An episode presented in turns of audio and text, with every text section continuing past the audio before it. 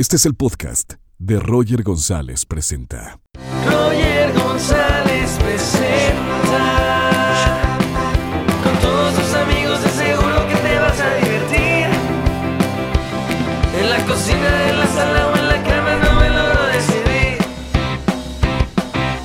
Hola, ¿qué tal? ¿Cómo están? Bienvenidos a un nuevo episodio de Roger González Presenta desde casa. Espero que se encuentren muy bien a toda la gente que está escuchando el podcast y a la gente que está en nuestro canal de YouTube. Y seguimos contando las historias de diferentes amigos y, gente que quiero y que admiro. Y ella es alguien muy alegre, con mucha energía y me cae muy bien y seguramente la han visto en pantalla y también eh, los ha enamorado. Está con nosotros Manelik. Hola Manelik. Hola, ¿cómo estás? Qué gusto estar aquí. Qué gusto te ves. ¿Dónde estás en este momento? Eh, bueno, yo llevo una semana en Acapulco, en cuarentena, pero digo, o sea, suena como, ay, Acapulco, pero en realidad pues estoy igual que, que todo el mundo. O Encerrada. sea, no salgo, pero ni a la tienda. O sea, está complicado mi el asunto. ¿Y cómo le estás pasando? ¿La estás llevando bien o te está gustando porque tienes tiempito para ti? ¿Cómo, lo vives tú eh, este cierre? Eh, la verdad, medio complicado porque, o sea, nosotros venimos de grabar Acapulco Shore, digo, todo mundo lo sabe, y nos fuimos un mes y medio a grabar a Mazatlán. Entonces estábamos en realidad sin celular, en una casa, encerrados, y cuando nosotros no tenemos acceso al teléfono, no nos enteramos ni qué onda, ni qué es esto del coronavirus, ni cuándo, ni por qué, ni cómo. Cuando salimos y regresamos a, a la Ciudad de México, todo el mundo con cubrebocas, nos dan los celulares, empezamos a ver mil cosas, o sea, yo me aterré porque no lo fui viviendo poco a poco, sino fue todo de un trancazo y fue como, ¿qué se hace? ¿Qué no se hace? Salimos de nuestras casas, no, eh, literal estuve un día en CDMX y después empecé cuarentena. Entonces, Claro. pues llevo muchísimo tiempo encerrada, aparte de que eh, pues yo trabajo con mi novio, vivimos juntos, entonces imagínense, llevamos dos meses y medio juntos, señores, o sea, es de suicidio, está complicada la cosa, o sea, está muy complicada, pero bueno, hay que tener mucha paciencia. Seguramente hay mucha gente que le está pasando lo mismo con las parejas. Eh, ¿cómo, ¿Cómo llevarlo de la mejor manera? Cuando estás viviendo forzosamente con alguien, con tu pareja. Sabes que en, en China, eh, no sé si leíste, que hubo una cantidad enorme de divorcios por, Sí, por eso, porque las parejas estaban forzosamente eh, en la misma casa. ¿Cómo lo sanamente lo puedes vivir? Es algo que claramente no viene como en un manual y te dicen, ¿sabes qué? Si hay este tipo de cosas, lételo y ve cómo haces con tu pareja. Entonces, está complicado, o sea, de repente te empiezan a molestar cosas que antes ni siquiera notabas Claro, porque estás todo el santo día juntos y repartirse tareas del hogar. Eh, esto de, no sé, por ejemplo, ay, tú haces todo y el niño no hace nada, entonces el niño se aburre, pues no está mal, o sea, repártanse las cosas al tiempo, también por lavar trastes no se les van a caer las manitas, ni por echar una lavadora, ¿sabes? Entonces, yo creo que es como darte tu espacio, no estar todo el tiempo juntos, darte tu espacio y, y ponerte como cosas como, como si fuera tu trabajo, o sea, hoy voy a hacer ejercicio, al rato voy a leer, luego, exacto, rutinas, porque si no, se te va todo el día en el celular o viendo la tele y a las 8 de la noche ya te estás volviendo Claro. loco.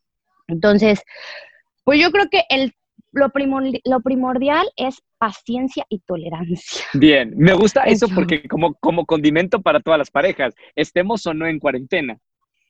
Sí, obvio, es, es, es básico, que es- está complicadísimo, pero pues es eso o pásatela súper mal, quién sabe cuánto tiempo más que vamos a estar en cuarentena. Entonces, es como que llevar la fiesta en paz.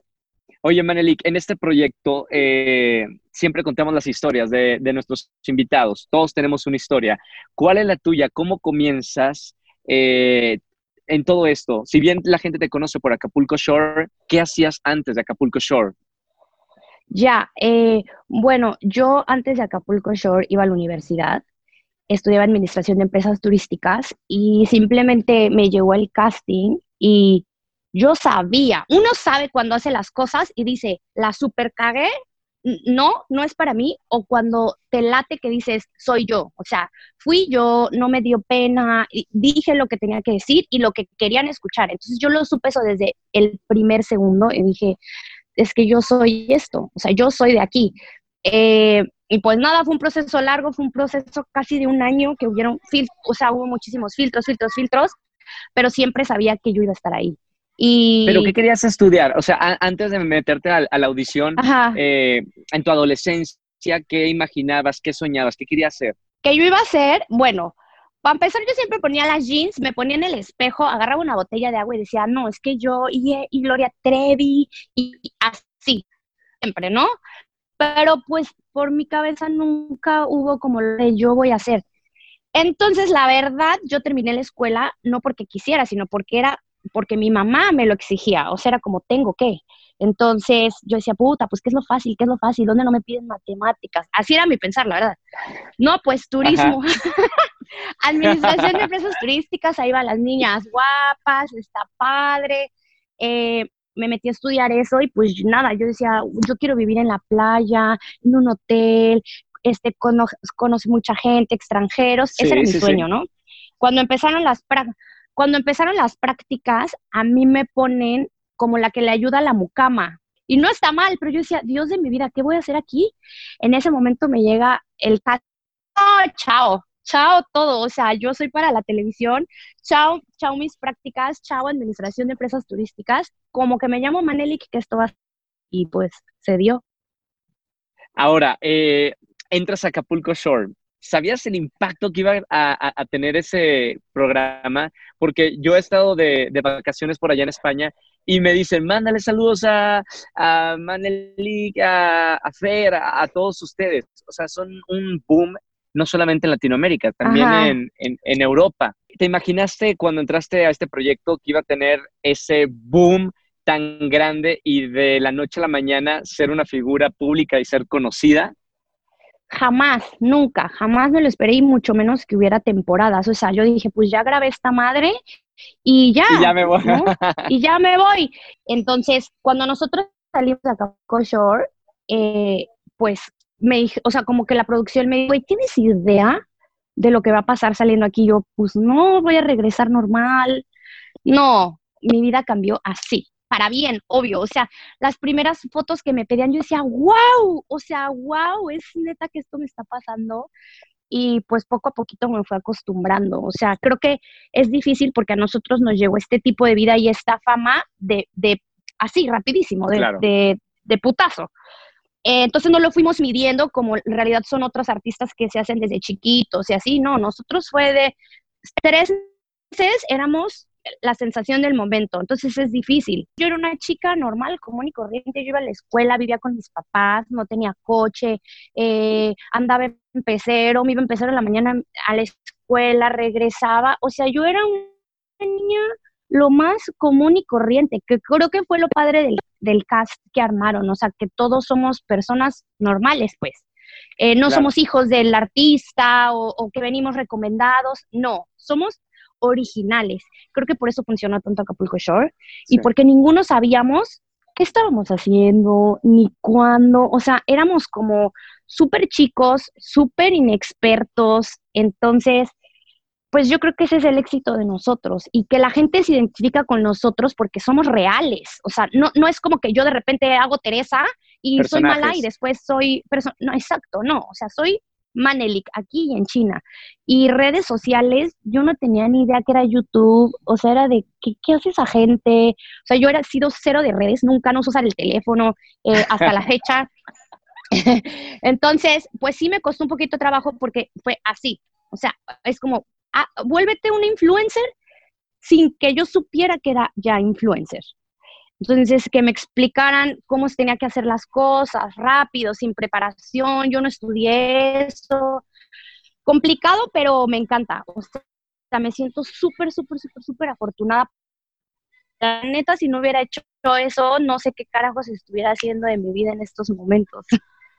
¿Y, cómo maneja la, la y, de pasar a, a ser una, una persona, como tú dices, común, a ser una personalidad? eh, llegaste a perder el, suelo, ah, hubo alguien que te ayudó a, decir, mira, esto es lo, real, eh, ¿me explico? O sea, ¿cómo, cómo manejas tú la, fama? Eh, me costó un poquito de trabajo porque de repente la gente como es muy buena, o sea, tengo fanáticos muy buenos, como de repente hay gente muy mala. O sea, yo en el show me considero mala, pero ellos me dicen, quítate, que ahí te voy. Dicen comentarios súper feos y no hacia mí, hacia mí yo lo puedo manejar. Se empiezan a meter mucho con tu familia, con gente que tú quieres. Uno no está preparada para que te digan mierda de tu mamá y que tú digas, ah, me vale, o de tus hermanos, o de tu novio.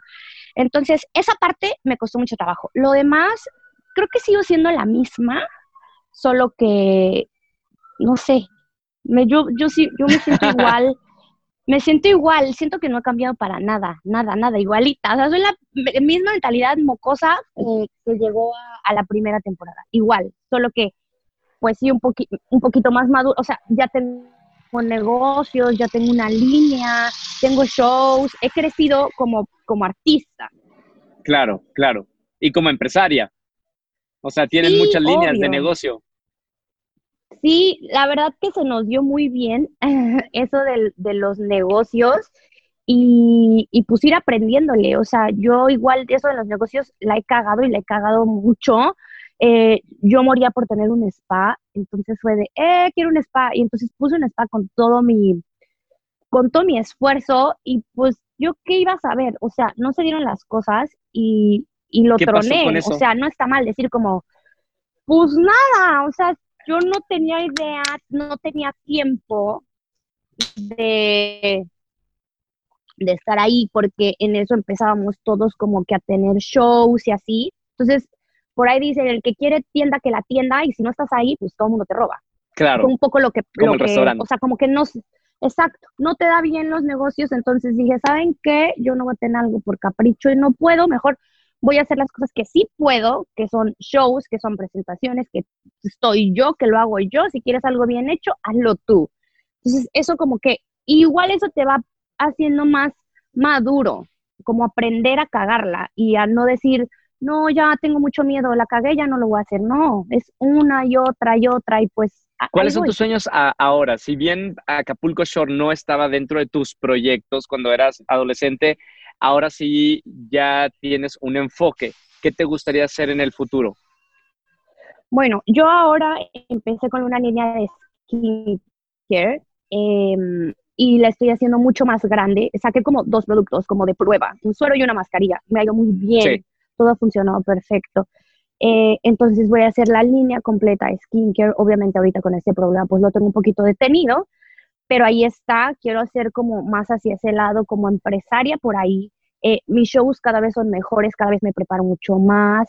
Tengo una canción nueva en puerta con mi novio. Muy bien. Mm, sí, y creo que mucha gente se va a identificar con ella, mucha. Y tengo otro proyecto con MTV que no puedo decir porque me cortan la cabeza, pero está ahí y va a estar súper, súper, súper cool. Es algo que estamos armando desde hace ya un año, entonces pues le estamos echando como todas las ganas y espero que, digo, mientras pase esto, pues vamos a seguir cocinándolo, pero pues no lo podemos hacer hasta que hasta que todo vuelva a la normalidad. ¿Y, qué dice tu mamá? ¿Qué dice tu familia? Eh, ni, nadie prepara a su familia para, para, ver a los hijos de forma pública y que sean personas conocidas y que le digan a tu mamá, vi a Maneli que hizo esto y ahora, me explico, ellos no están acostumbrados a eso. ¿Cómo lleva la vida tu, tu mamá y tu familia? Pues mi mamá encantada, o sea, mi mamá es fan número uno, se pone a ver los capítulos y a mí obvio me da pena, o sea, le digo, mamá, velos cuando no esté yo, porque no, no sé, siento que no es un programa que se pueda ver con los papás, o sea, sí, pero no son, no soy tan, le tengo como un respetillo ahí. Entonces, mi papá no, mi papá le digo, no, todo es actuado, papá, ¿cómo crees? O sea, es una novela de millennial. pero mi papá tampoco es tonto, o sea, pero lo bueno es que me aceptan, o sea, es como, me, aceptan, nunca pensaron que igual, o sea, pensaron que es como, ay, bueno, lo va a hacer por ahí ya, no que iba a trascender algo muy grande, entonces están como súper orgullosos y les encanta. Sí, obvio, es que es o sea, yo me pongo a pensar ahora de antes y digo, no, nunca, nunca, nunca me imaginé. Eh, ahora, yo tengo como una mujer súper segura. Seguramente tienes mucho- muchas mujeres fans que, que te admiran porque eres una mujer segura, dice lo que quiere, sin filtro, le gusta eh, tu personalidad, pero eh, poniéndote un poco más humana, ¿cuáles son tus miedos o inseguridades? Eh, bueno, en realidad, o sea, sí soy segura, pero soy súper tímida.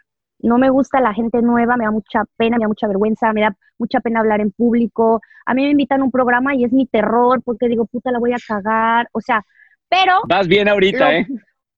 Sí, pero lo cool, o sea, lo cool es que lo afronto. O sea, no digo, no, no, no, no voy. Digo, no, pues ya.